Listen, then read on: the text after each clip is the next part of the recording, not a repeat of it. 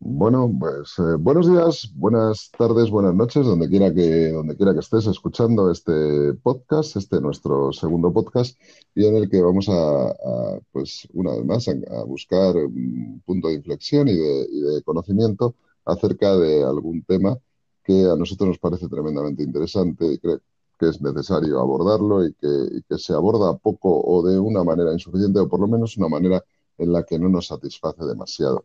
Hoy vamos a hablar de la mediocridad, pero no de la mediocridad como de, las personas mediocres, no vamos a apuntar a nadie, ¿no? ni siquiera a, colectivos enteros, no. Vamos a hablar de, un problema de, que vive la sociedad actual, que es la mediocridad, y barajaremos distintas opciones, haremos un análisis objetivo, veremos si realmente hay mediocridad o es que nos gusta reflejar eh, lo que no nos gusta de nosotros en las demás personas y, analizaremos, por supuesto, pues todas estas realidades que tenemos, que tenemos eh, en nuestros días. Me gustaría empezar eh, leyendo un texto que me ha gustado mucho y que quiero que de pie a este interesante debate que voy a tener con el doctor Galán, que ya nos acompaña, y que dice así, la mediocracia fijaros, ya es, un término que, me ha gustado muchísimo, ¿no? La mediocracia, que es la asunción, el, asumir, ¿no? Ya que la, la, mediocridad es, algo pues como una, como una forma de gobierno, Una forma social, designa un régimen en el que el promedio se convierte en la norma imperiosa que debe encarnar. Y eh, hace referencia también este texto a los políticos actuales, ¿no? Eh, políticos actuales que están en la naturaleza de lo mediocre porque dice así, ser mediocre no es equivalente a ser incompetente, sino a ser del montón, a no destacar y a que desaparezca la mente crítica. Claro, todo esto me ha hecho reflexionar bastante y por eso quería yo conocer la, opinión de nuestro copartícipe en el programa, de mi amigo Javier, el doctor Galán, sobre, sobre algo que realmente eh, vemos, vivimos y, sufrimos, ¿no? Y, desde fuera además se observa con muchísima claridad. Para ello, eh, bueno, nos acompaña un día más el doctor, eh, el doctor Galán, que seguramente con su conocimiento aportará bastante, bastante luz en este tema. Bien hallado, Javier, ¿cómo estás? Hola, amigo. Buenas de nuevo. Pues, pues muy bien, muy animado con este tema, porque, porque además me parece un tema que, actualmente está, está muy en boga, aunque no se hable tanto de él, ¿no? Sí que es verdad que han salido últimamente algunos, algunos artículos y algunas eh, referencias a, a, esto, ¿no? Incluso un artículo que mandó nuestro amigo Gutiérrez hace poco sobre el sándwich mixto, ¿no? Cómo es el emblema, hacía como una, un símil ahí, el emblema de la, de la mediocridad el, típico plato que te pides cuando no sabes qué pedirte, que a todo el mundo le gusta, pero a, nadie le disgusta, ¿no? Pero no es algo que le apasione a nadie. Eh, bueno, yo la verdad es que es un tema que creo que, creo muy interesante. Eh, yo me he estado documentando un poco en este, aunque la base de estas charlas son la improvisación, es verdad que, que quería asumir algunos argumentos que fueran un tanto contrarios a lo que tiendo a pensar, ¿vale? Creo que, yo creo que existe la mediocridad y además se fomenta para, porque creo que es una manera de control poblacional ahora mismo.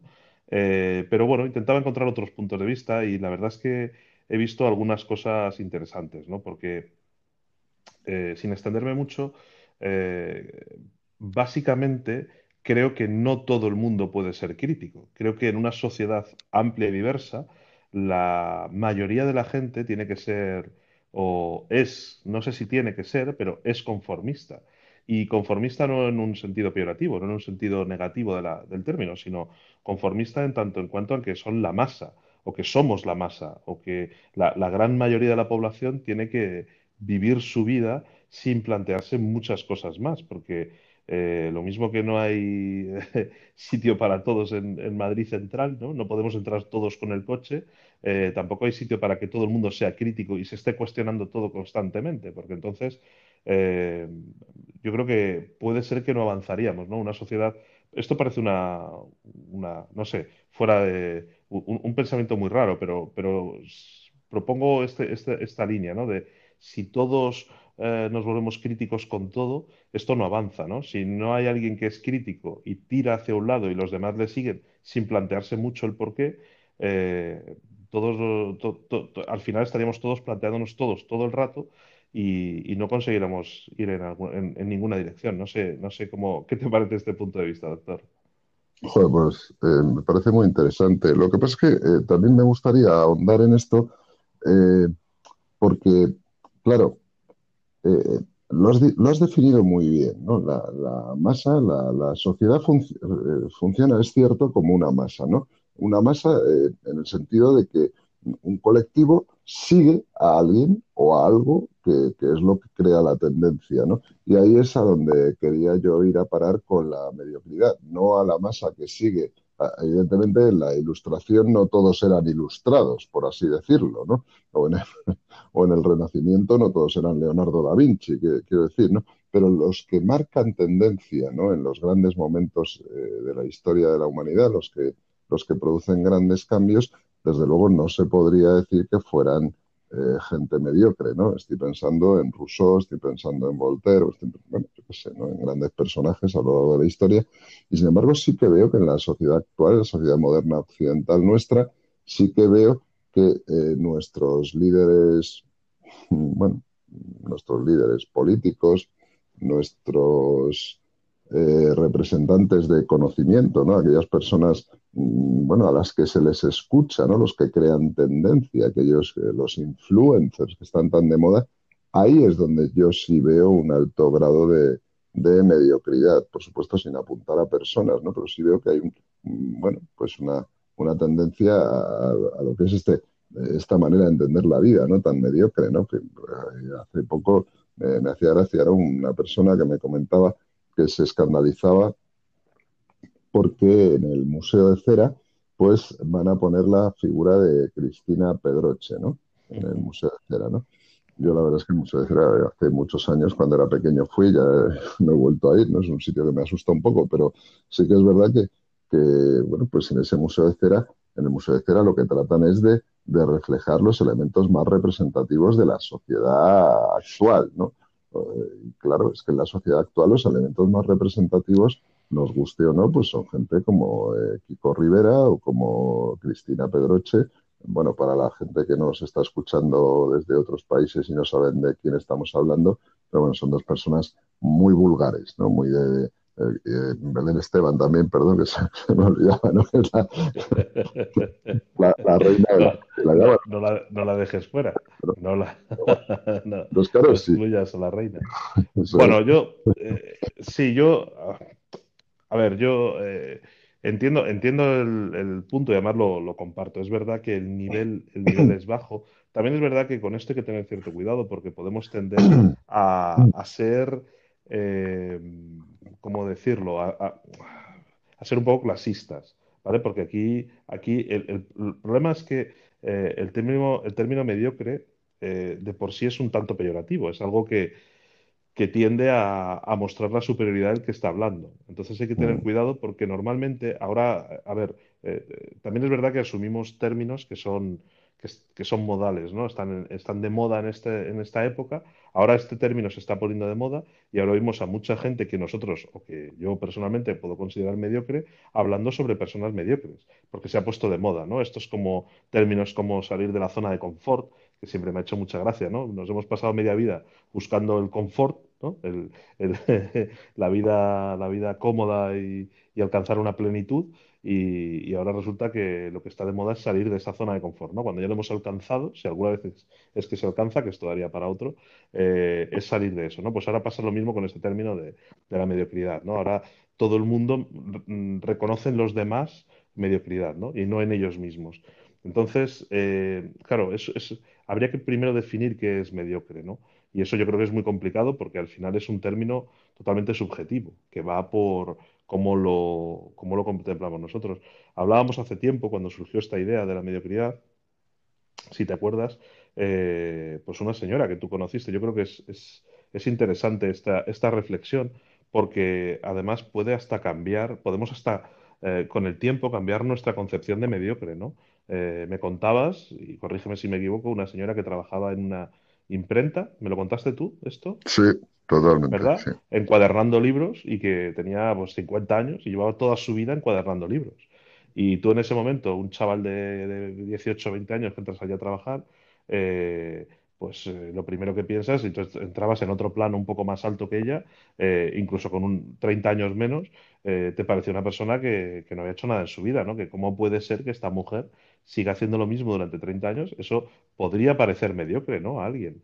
Sin embargo, es todo lo más lejos de la realidad, ¿no? Es una persona que es una profesional lo suyo, que sin ella, esa imprenta, eh, estos términos me decías tú, no, no, funcionaría, eh, era la, que sabía encuadernar y además lo hacía muy bien, y era una verdadera profesional, ¿no? O sea, un carpintero es un mediocre porque está toda su vida haciendo lo mismo, eh, un fontanero es un mediocre porque no hace grandes obras de arte, sino, o no hace la fontanería del Palacio de Zarzuela, sino que viene a tu casa a arreglarte el grifo entiendes por dónde voy, ¿no? Es, complicado el término mediocre porque eh, es solo porque ve Telecinco y ve Sálvame o es porque su forma de vida no lucha por mejorar y por cambiar. ¿Qué te parece?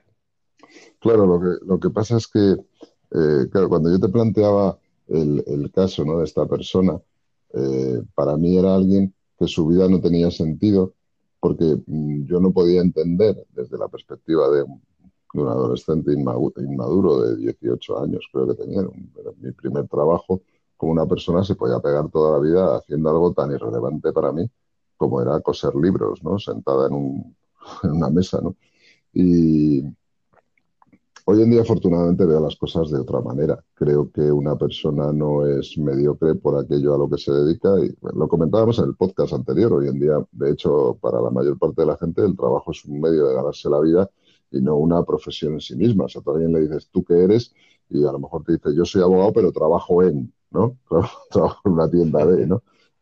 Pero, pero sí, ¿no? En ese momento de, mi vida, me imagino que le pasará a mucha gente, tendemos a, juzgar a las personas y como bien has dicho tú, es que un mediocre ve con mucha facilidad a otro mediocre. A lo mejor yo en aquel momento de mi vida era un, gran mediocre y, hoy en día me gusta más hablar de mediocridad de, de una persona mediocre, ¿no? Yo prefiero hablar, de, bueno, pues como una característica que tiene una cierta mediocridad en mayor o menor grado, más que de que una persona es mediocre por X o por Y, porque además puede ser simplemente un punto de vista, ¿no? Sin embargo, sí que creo que la sociedad es mediocre, la sociedad tiende a la mediocridad y además es beneficioso para, bueno, pues para ciertos elementos que esto siga siendo así. O sea, cuanto más mediocridad haya, pues no lo sé, más, se mueven ciertas cosas, hay, negocio en la, en la mediocridad. De hecho, eh, no quiero, no quiero decir no quiero, o sea, no quiero que nos denuncien, por lo tanto no, no voy a meterme en, muchos fregados, pero es que hay canales de televisión enteros, ya no que haya un programa en un canal de televisión o no. Yo, yo, los, yo los he mencionado hace un momento,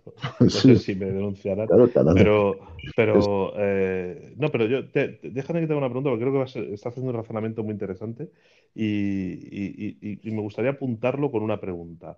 Eh, ¿Qué relación ves o crees si existe ¿Crees tú que existe una relación entre eh, mediocridad y populismo? Tanto que mm. se habla del término populista ahora.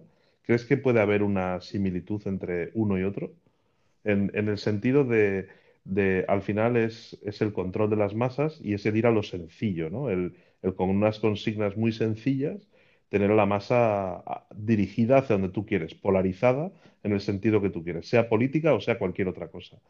¿Crees que hay cierta similitud? que una cosa apoya a la otra, que son términos similares o que uno vive del otro? Yo, yo creo que el, populismo nos daría para, para, un podcast entero. Creo que es una estrategia bastante inteligente, bastante inteligente, perfectamente estudiada. Eh, hace poco ha habido en, bastantes países ¿no?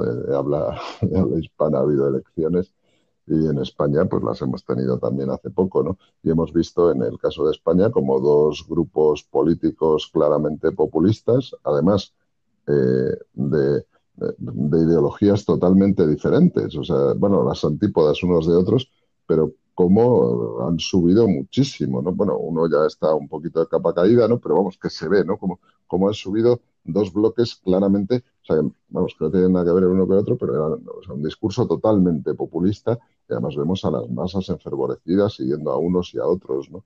Entonces creo que es una gran herramienta el, populismo y pues sí puede aprovecharse, por supuesto, de la mediocridad de la sociedad y tener una cierta relación con ella, ¿no? Como dos, dos hermanitos que van de la mano. Lo que pasa es que la mediocridad creo que es un término mucho más amplio y el populismo eh, creo que es una, una, ideología que se, que se, que se ayuda de, la mediocridad para, para, conseguir lo que realmente quieren, que es votos, puestos de trabajo y colocarse y luego no hacer nada, porque, mm, bueno, lo hemos visto en otros países como al final lo poco que hacen encima lo hacen mal. Pero claro, una cosa es, es hablar y otra hacer cosas. ¿no? Puedes decir lo que quieras, que vas a quitar las comunidades autónomas o que vas a modificar la Constitución y que vas a poner eh, pena de muerte incluso si quieres, lo puedes decir en un mitin, pero claro, eso luego cuando lo vayas a llevar es imposible. Claro, pero, pero, te has sacado tus votos y, ya has arrastrado. Claro, por eso, por eso digo, eh, el, populismo, si, si, hablamos en términos políticos, eh, recoge votos de sociedades mediocres. ¿Es menos probable el populismo en sociedades más avanzadas o más críticas? Totalmente, totalmente. Pero no, pero cuidado, es que eh, el tener un pensamiento crítico es que debería de ser obligatorio. Lo que pasa es que, claro, si entendemos por pensamiento crítico lanzarse a la calle o, tomar, o como hacían, eh, bueno, uno de los dos partidos de los que hablaba anteriormente, ¿no? Que se metían en las iglesias y las chicas del partido además pues se quitaban la ropa pues para, yo qué sé, eh, es que cuando, cuando uno se pone a reivindicar, llega un momento que da igual lo que reivindique, ¿no? ¿Tú por qué estás aquí? Pues porque había, porque daban cerveza, ¿no?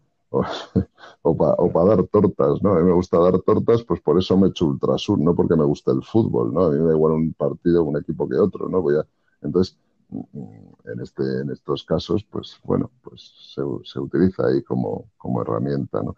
Sí, sí me parece interesante, de todas formas, que, habría que, retomar un poquito más atrás y, definir a lo mejor con claridad, ¿no? para, ver en qué, en qué términos nos movemos, qué, es esto de la mediocridad. ¿no? Y, claro, si entendemos la mediocridad como una tendencia a la media o como, como, como la tendencia al promedio, no podríamos decir que la mediocridad fuese algo malo. Lo que pasa es que desafortunadamente no es así. Eh, la mediocridad es un estándar, es un estándar impuesto. Y es un estándar impuesto que acepta un gran grupo de personas aún no estando de acuerdo. Entonces, claro, ya no estamos en, bueno, pues, eh, por ejemplo, ¿no? antes que hablábamos de los partidos políticos, tenemos un partido muy ultra de un lado, un partido muy ultra de otro, pues lo normal sería la tendencia al medio, todos juntos. Y aquí no, aquí si te das cuenta es la tendencia a polarizarse. Por eso se habla de mediocridad, ¿no? Porque llega uno y establece un estándar y eso se convierte en un principio. Entonces, claro, no es bueno, aunque lo haya elegido la mayoría. Es algo que es tremendamente malo. Entonces, claro, aceptar algo simplemente porque todo el mundo considera que es bueno, eh, eh, a lo mejor nos pone en peligro a todos. Sí, bueno, es, la verdad es que son puntos interesantes, son puntos, son reflexiones que yo creo que me gusta, me ha gustado mucho lo que has dicho de, eh, no buscar personas mediocres, sino mediocridad como, como digamos, eh, movimiento social o estándar social, mejor dicho, más que buscar que Paco o Pepe sean, eh, ojo, Sofía sean mediocres, sino es un poco esta, esta capa encima. Te preguntaba lo del populismo porque creo que que tiene que establecer este, esta capa de, mediocridad o esta capa de, de, no lucha por, por, cosas distintas o por, o por tus intereses más que por los que te impongan, creo que viene un poco, no sé si, si ha sido hecho aposta, porque yo tampoco les doy tanto valor, pero sí que creo que ha sido una consecuencia de estos populismos, ¿no? Estamos en España, vivimos desde hace ya bastante tiempo este populismo exacerbado que empezó con la izquierda, luego ha, tenido una acción-reacción, ¿no? Ahora, con la derecha. eh, dicen lo que quieres oír, la gente está cómoda con eso y entonces, bueno, a ellos les viene bien también ir aborregando a la sociedad, ir haciendo una sociedad plana, ¿no? Plana, que no, que no tú lo has dicho, ¿no? es lo contrario de una sociedad crítica, una sociedad donde, donde no se plantean grandes retos ni grandes misterios de la humanidad, simplemente eh, creo que, eh, ya te digo, no, creo que haya sido impuesto y todo una, una gran eh, treta urdida por grandes mentes pensantes, sino que ha ido ocurriendo, ¿no? una de las eh, bueno, estas razones que esto, todo esto que está pasando, todas estas situaciones que, nos llevan a lo que has dicho, ¿no? Lo que hablamos en el anterior podcast y sobre la pérdida de las profesiones, me parece muy interesante ese punto, ¿no? De trabajar, ahora trabajamos para vivir y no, no vivimos para trabajar. Y esto nos parece positivo, pero al final, eh, hoy lo hablaba al mediodía comiendo, eh, también ocurre que leí en Twitter hace unos días eh, un, bueno, hace unos días, ayer, un, chico que se, que se, quejaba, ¿no? Que en su pueblo se había hecho, desde parte del ayuntamiento, había hecho mucho por eh, poner el comercio local, por, por, darle visibilidad, habían gastado un montón en luces en un pueblecito de la Comunidad de Madrid, que yo me podría haber identificado, porque yo vivo en un pueblo de la Comunidad de Madrid y han hecho más o menos eso. Y el día 6, la Constitución, todos los comercios locales estaban cerrados, cuando está todo el mundo en la calle. Eh, claro, es un poco absurdo. Entonces, ¿Por qué? Porque la gente ya no tiene, el que tiene una tienda tiene derecho a estar en la calle con su familia, no quiere estar trabajando. ¿Por qué? Porque ya su tienda no es su profesión, es un medio para, para pagarse el poder estar con su familia el día 6 merendando y paseando, ¿no? Entonces, toda esa falta de compromiso, y, no les critico, ¿eh? digo, esta es la sociedad que hay, esto es un análisis en plano, no digo que tengan que estar metidos en una tienda o en un bar, todos ahí metidos, ¿no? Pero al final los comercios estos eh, regentados normalmente por asiáticos o por, o por personas del mundo árabe, al final son los que están abiertos. Y nosotros mm. no, nosotros eh, tenemos derecho ¿no? a disfrutar y yo, entonces ya el, el, tendero ya no es tendero, ¿no? El camarero ya no es camarero, sino que es una persona que consigue dinero para luego hacer su vida. Entonces, esa gente yo creo que es más fácil de manipular porque al final la, van, enrasando, ¿no? La van haciendo a que todos tengan más o menos los mismos intereses. Si ves al final, todo el mundo tiene los mismos hobbies, ¿no? O, esto no, es casual que la gente haga running, que la gente, todo el mundo vaya a los centros comerciales los mismos días, las mismas horas. Eh, que todas las aficiones sean muy parecidas de todo el mundo, al final se va consiguiendo una sociedad. Ya, digo, no, no sé qué empezó primero, ¿no? Si, si esto es todo un plan urdido por, supermentes inteligentes o simplemente es, es, que si no, si no pedaleamos o si no nadamos, si no, si no damos fuertes con los pies, al final nos vamos al fondo, ¿no? Vamos poquito a poco hundiéndonos o poquito a poco nos vamos parando. Y creo que nos hemos ido parando mentalmente y al final nos hemos ido a lo fácil, ¿no? Yo cojo los mantras que son más fáciles y que además me realizan, eh, o parece que yo me siento realizado, pero realmente no estoy luchando por nada, ni por los míos, ni por mí, ni por mi sociedad, ni por hacer un mundo mejor, ni nada. Simplemente me dejo llevar en la corriente, eh, repito los mantras que, me, dicen y al final, pues eso, ese caldo de cultivo es perfecto y no hacen nada por cambiarlo. Eh, esos populismos que se aprovechan de ese caldo de cultivo, de la gente en esa balsa que se va, ¿verdad? Se va desplazando y entonces yo aquí lo que hago es abrir y cerrar con puertas y los voy dirigiendo a donde quiero. Y al final, bueno. Mm. Lo que pasa es que, claro, me, me, llevas a, de hecho, me has llevado varias veces, ¿no? A un terreno en el que, en el que bueno, no quería entrar, ¿no? Que es el tema de la, de la crítica política, ¿no?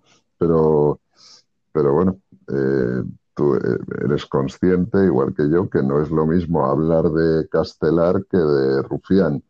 Eh, Castelar, bueno, eh, voy a situar otra vez, en, España no hay un político histórico que fue Emilio Castelar y tenemos ahora un político de Pitimini que está negociando para, bueno, para que se pueda constituir gobierno, se llama Rufián, ¿no? Gabriel Rufián, ¿no?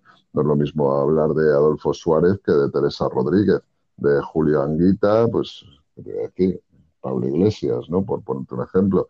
Ahí tenemos a Felipe González, a Tino Barbán, eh, políticos de antaño que tenían un pozo, tenían un, yo creo, ¿no? Una buena formación, eran gente muy preparada, eran gente que eran bueno, era, hacían un debate inteligente, ¿no? Yo ahora lo que veo es que estamos en manos de, dirigentes, eh, pues que no me voy a meter en si tienen más estudios o menos estudios, porque creo que una persona no es más, más inteligente o más habilidosa que otra por tener estudios, pero sí creo que carecen de formación, sí creo que carecen de vergüenza, sí que creo que ganan muchísimo, mejor, muchísimo más que gente extremadamente preparada, como un buen médico o lo que sea, y, además que sí se han formado y sí se han preparado bien y que estos pues lo único que hacen es quitarse unos y ponerse a otros, pero, pero sin, sin, sin verse claramente ¿no? cuál es, cuál es su, su, su habilidad, si es que la tienen, ¿no? Aparte de eso, si te fijas en las listas políticas, en las listas, perdón, de los partidos, ¿no? Cuando vas a votar, pues si no conoces a nadie, ¿quién es esta gente, no? Pues son gente pues, que los van metiendo ahí. Entonces, al final, yo creo que los partidos políticos, honestamente, son una enorme agencia de colocación donde además entras si eres amigo de, más que, bueno, o, o te deben algo, ¿no? Entonces, cuidado, a un sistema como este le interesa una sociedad eh, jolines, y es que, claro, eh, no quiero usar un término despectivo, por eso nos quedamos ahí, una sociedad eh, con tendencia a la mediocridad, porque si es una sociedad con un pensamiento crítico, con una cierta inteligencia y con un nivel de conciencia más alto, pues eh, yo creo que aquí cambiarían muchas cosas, pero creo que cambiarían directamente, o sea, a ver, a un político y lo digo de verdad, no tengo nada en contra de esta persona, ¿no? Pero un político como Gabriel Rufián no le podría votar nadie, es imposible. Pablo Iglesias, bueno, toda esta gente no les podría votar nadie porque se ve lo que son, claramente, se ve lo que quieren, se ve a dónde quieren llevar a la gente. Eh, eh, cuidado, que, estoy metiéndome mucho con los de un lado y no con los del otro, pero es que por el otro lado me pasa tres cuartas de lo mismo y supongo que estarás de acuerdo, ¿no? Gente que... Estoy, estoy totalmente de acuerdo, creo que por los dos lados yo tengo muchas... Eh, bueno, creo, creo que al final cada uno justificará a los de su, a los de su extremo, aunque no sea extremista él, ¿eh? pero ven más con buenos ojos a los de su extremo, eh, sea de tendencia de izquierda o de derecha, pero al final son las mismas eh, cosas fuera totalmente de, lugar, ¿no? Los que dicen uno y los que dicen el otro. Lo es que si tu tendencia es más de derecha, pues te gustará más Vox o, tolerarás más esas burradas y si tu tendencia es de izquierda, tolerarás más las de Pablo Iglesias, ¿no? Pero al final, o Podemos, pero al final es lo mismo, Para mí es exactamente lo mismo. entonces, si tú crees que se va a romper España, bueno, es que aquí entraríamos en política y creo que, que no, no, creo que que es interesante para, para, como, ¿no? En tu caso, que estás apoyando el punto de vista de, que políticamente interesa tener una sociedad, eh, una sociedad mediocre y que también no se lucha, ¿no? Entiendo esto, no se lucha por sacarlo porque, eh, por, por, cambiarlo o por revertirlo porque a los políticos les interesa así, les interesa este, este modelo eh, mediocre. Yo, yo la verdad, más que yo la verdad que, les, perdona, sí, sí. No, yo, diría que eh, yo, yo, por concluir, voy a hacer un alegato conclusivo y te pido lo mismo. es que yo soy el que estoy con el crono. Entonces creo que, ya hemos expuesto más o menos eh, diferentes puntos de vista para que cada uno luego coja los que le interesan de uno, de otro o ninguno y cree los suyos propios. Eh, yo, yo, por concluir, creo que,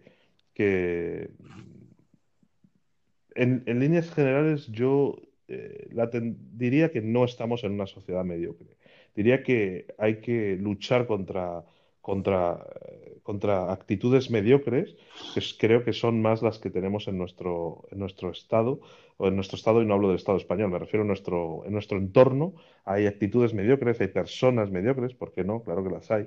Hay personas que realmente son, apagan velas más que las encienden. Eh, y hay actitudes y situaciones mediocres, que hay que intentar salir de ellas como se puede.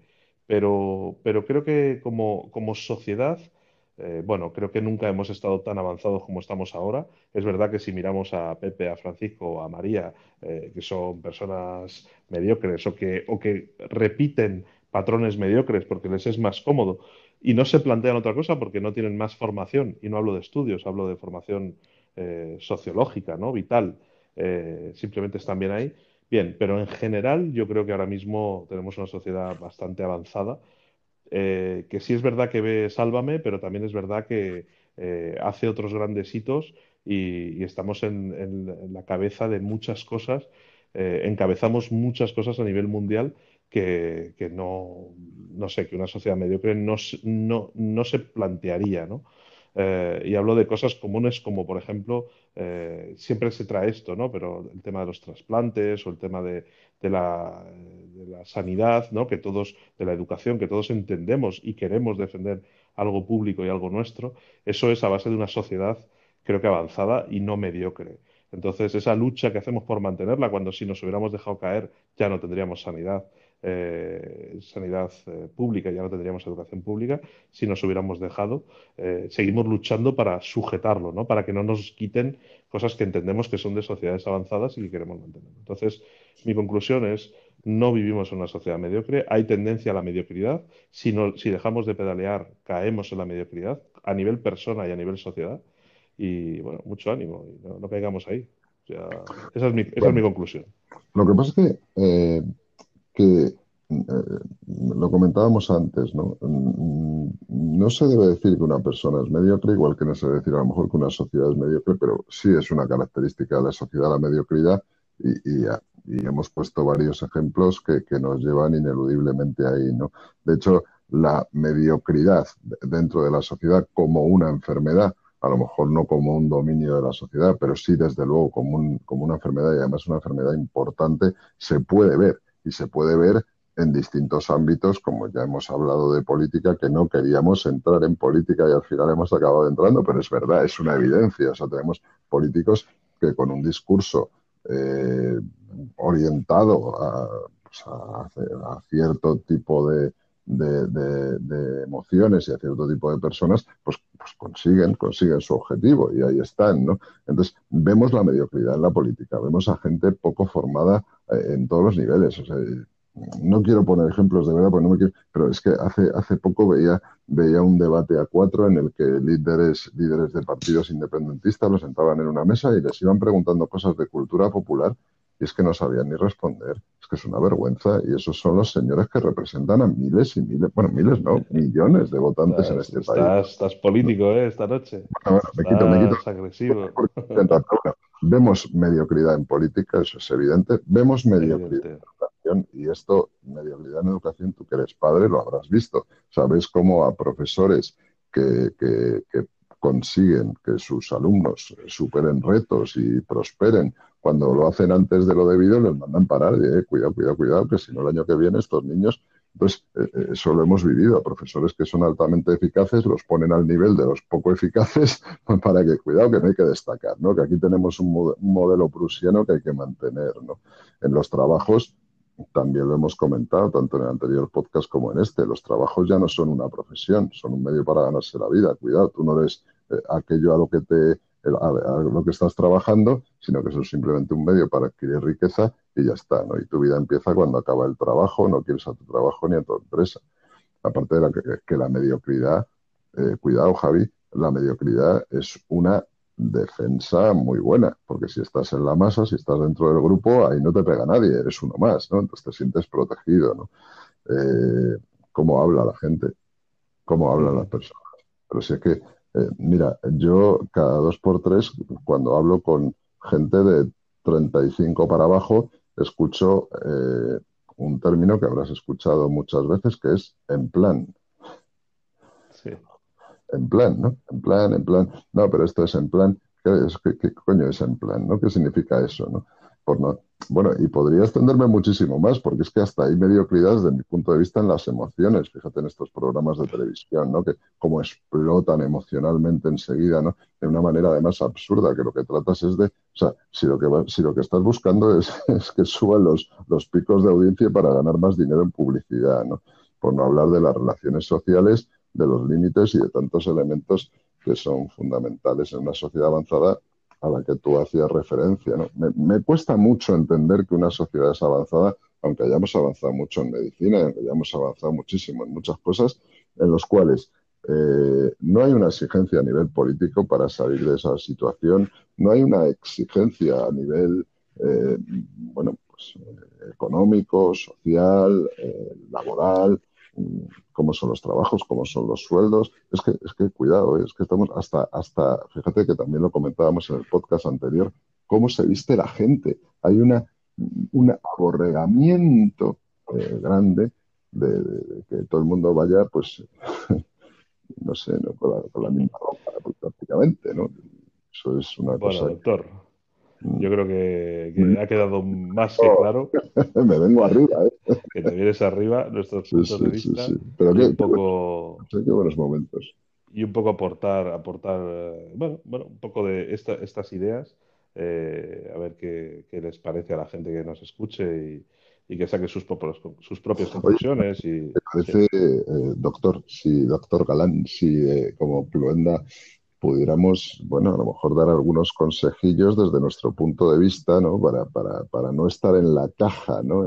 Porque antes, antes has afinado muy bien cuando has dicho la zona de confort, ¿no? A mí no me gusta la zona de confort, pero bueno, en, en, inglés se dice la caja, ¿no? Estar dentro de la caja, salir de la caja. Algunos consejillos, ¿tú cómo lo ves? ¿Cómo, ¿Cómo podríamos orientar a, esta buena, a, estas buenas gentes, a estas buenas personas que, nos escuchan y decirles, oye, pero pues a lo mejor si haces esto en vez de esto? Pues yo, eh, si, si, me lo vas a permitir, es que, es, que eh, realmente creo que, que el, pensamiento crítico se nace, no se hace. Eh, hay gente que, que ha estado toda su vida cuestionándose todo, mm, de buenas y malas maneras, pero cuestionándose el por qué, ¿no? El famoso, a mí de pequeño me llamaban, me llamaban mis padres me llamaban el por qué, porque yo todo era por qué, por qué, por qué, por qué, por qué. Eh, ahora, como bien has dicho, soy padre, tengo eh, Diego, mi hijo mayor, todo es por qué. Y el pequeño no, el pequeño no me pregunta por qué a todo, pero el mayor me pregunta por qué a todo. Esto, creo que se nace y creo que, hay gente que es... Y, no es más válida por eso, ¿eh? No, no me considero eh, ni yo más válido ni considero que la gente sea más válida o menos válida. Creo que cada uno tiene que vivir la realidad que le toca y que sabe y que la viva con, alegría y con virtud. Pero realmente mm, yo no tengo ningún consejo que darle. No le puedo decir a alguien, eh, sé crítico con lo que vives, no te creas todo lo que oyes, eh, investiga por tu cuenta. Todas esas cosas están muy manidas, están muy bien dichas, pero el que no es de investigar, a ti te habrá pasado como a mí, que cuando oyes un apellido, te hacen referencia a un escritor o te hacen o alguna referencia a un pensamiento, te vas a Google a buscarla o te la apuntas para buscarlo luego. Eh, eh, eso no se lo puedes meter a la cabeza a la gente que lo haga. No, hay, mucha gente que te dice, le dices, eh, ¿has, probado a mirarlo en Google? Ah, no. coño, si, si, hoy en día tenemos lo más fácil, joder, yo cuando era niño, igual que tú, tenías que ir a la enciclopedia del salón, ¿no? Que tenían ahí todas las familias y buscarlo en la enciclopedia del salón. Y yo me pegaba horas buscando en esa enciclopedia. Ahora es sacar el teléfono del bolsillo y, mirar lo que te han dicho. Y te puedes conseguir volver un experto en, en, un par de horas. Pero hay gente que no lo hace y lo va a seguir sin hacer aunque tú se lo digas. Entonces, eh, creo que yo no tengo, yo, creo que cada uno tiene que ser feliz en la realidad, que en la realidad que eh, psicosocial que está, en cómo piensa y dónde vive, eh, intentar ser lo más adaptado a ese mundo no, si no es de cuestionarse las cosas, que siga sin cuestionárselas, eh, simplemente que no, que no se sienta un inadaptado, porque también te digo que hay que tener cuidado con esto, porque puedes, puede alguien se cuestiona todo en una sociedad que no se cuestiona nada, sociedad como micro sociedad, no hablo de un país, sino en su barrio o en su familia, eh, como toque una persona distinta, al final, no sé, o intente cambiar, puede crear ahí unas distensiones raras. Yo, mi consejo es eh, disfruta, disfruta la vida en lo que te ha tocado vivir y, ya está. Eso es, no, no nosotros, no, no puedo dar ningún consejo. bueno, pues eh, no te has querido mojar, ¿eh? no, no, es que, es que no creo en el cambio. No creo en que una persona pueda cambiar en ese aspecto. No lo creo. Pero a lo mejor sí podríamos mejorar un poquito, pues a lo mejor no siendo tan reactivos, el, el, daño que nos hace en las redes sociales, ¿no? que tenemos que, tenemos que estar pendientes de ver quién nos escribe para contestarle, que parece que, no sé, no sé, vives con un estrés, ¿no? De que, como si tuvieras que acudir a 20 citas a la vez, lo cual es imposible. Vamos a hacer un podcast dentro de poco sobre el saber decir que sí, el saber decir que no. Hoy en día la gente no sabe decir que no, porque dicen que, dicen que no, sí, claro que dicen que no, pero cuando no lo tienen que decir, pero luego se arrepienten y dicen que sí cuando tienen que decir que no, dicen que no cuando tienen que decir que sí, ¿no? Entonces, para eso es fundamental la formación, pero la verdadera formación, la verdadera formación es la de crecimiento interior. La verdadera, la verdadera formación es la de tener un pensamiento crítico, pero tener un pensamiento crítico hacia los demás y hacia uno mismo.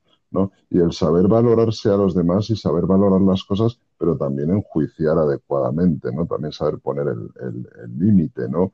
Eh, quizá em, en colación con lo de las redes sociales, pues no distraernos tanto, ¿no? A lo mejor si tuviéramos un poquito de tiempo para meditar, para pensar, para reflexionar, para entender, pues entenderíamos que un populista lo que quiere pues es colocarse y colocar a sus amigos y que en realidad tú le das igual, ¿no? Y que las cosas no van a cambiar porque aquí mandan los mercados y van a seguir mandando los mercados y por lo tanto no debes dejarte manipular, ¿no? Yo, yo tendería un poquito por ahí, ¿no? Y a lo mejor también pues a los niños quererles mucho, pero también exigirles, porque hoy en día estamos entrando, volvemos otra vez, tú que eres padre, ¿no? En, unas situaciones en las que a los niños, pues ya prácticamente no le puedes ni afear la conducta cuando hacen algo malo, ¿no? Con lo cual, pues esos niños, cuando se van haciendo mayores, pues claro, hazte con ellos, ¿no? Entonces, este, todas estas cosas al final hacen que seamos una sociedad libre pensantes, que es lo que deberíamos de ser. ¿no? Yo, creo que es una vergüenza que después de haber pasado por tanto eh, a día de hoy, que estamos ya en el siglo XXI, pues caramba, todo aquello que se ha ido consiguiendo no, no son cimientos, no, no, al revés, hay que destruir los cimientos y hacerlos nuevos. Eh, en España vimos una realidad terrible, por ejemplo, con los sistemas educativos. Desde el año 75 creo que van 13 o 14 reformas eh, educativas ya, ¿no? Eso es una barbaridad.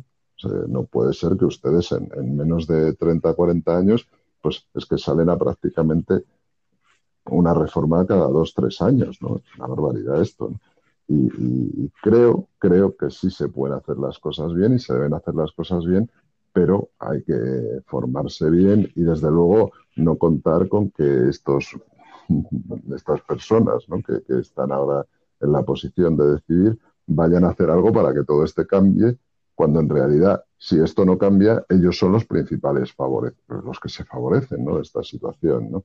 Pero bueno, ya, iremos viendo cómo se arregla esto. Yo de momento a la gente lo que le diría es que tengan ese pensamiento crítico, que crezcan a nivel de conciencia y, y, cuanto más nivel de conciencia, pues veremos si al final realmente necesitamos a los políticos o que nos manden o, no lo sé, ¿no? Incluso a ver si a lo mejor necesitamos ejércitos, policía, quién sabe, ¿no? Bueno, pues ahí creo que ahí acabamos por todo lo alto. Creo que lo dejamos aquí, si te parece. Como siempre, ¿eh? podcast, acabamos con, con, Adán y Eva. ¿eh? Una maravilla, una maravilla. Pues nada, eh, doctor, muchas gracias como siempre por, por departir conmigo y con, y con quien nos escucha que al final estos son charlas entre dos amigos que, bueno, que las hacemos públicas, como ya hablamos eh, en otras ocasiones, eh, unos amigos que llevan toda la vida teniendo este tipo de conversaciones y, ahora nos hemos decidido a, abrirlas al, público. Entonces, nada, muchas gracias. Eh, y nada, nos emplazamos a la siguiente. Me gusta mucho la idea de, aprender a decir que sí, o si hay que decir que sí y que no, o hay que decir que no. Mm. En fin, creo que es otro, da, da para otro, da mucho juego. Un fuerte abrazo, pues, amigo. Gracias, Javier. Bien hallado. Un abrazo fuerte y nos vemos en el próximo podcast. Chao, amigo. Adiós, adiós.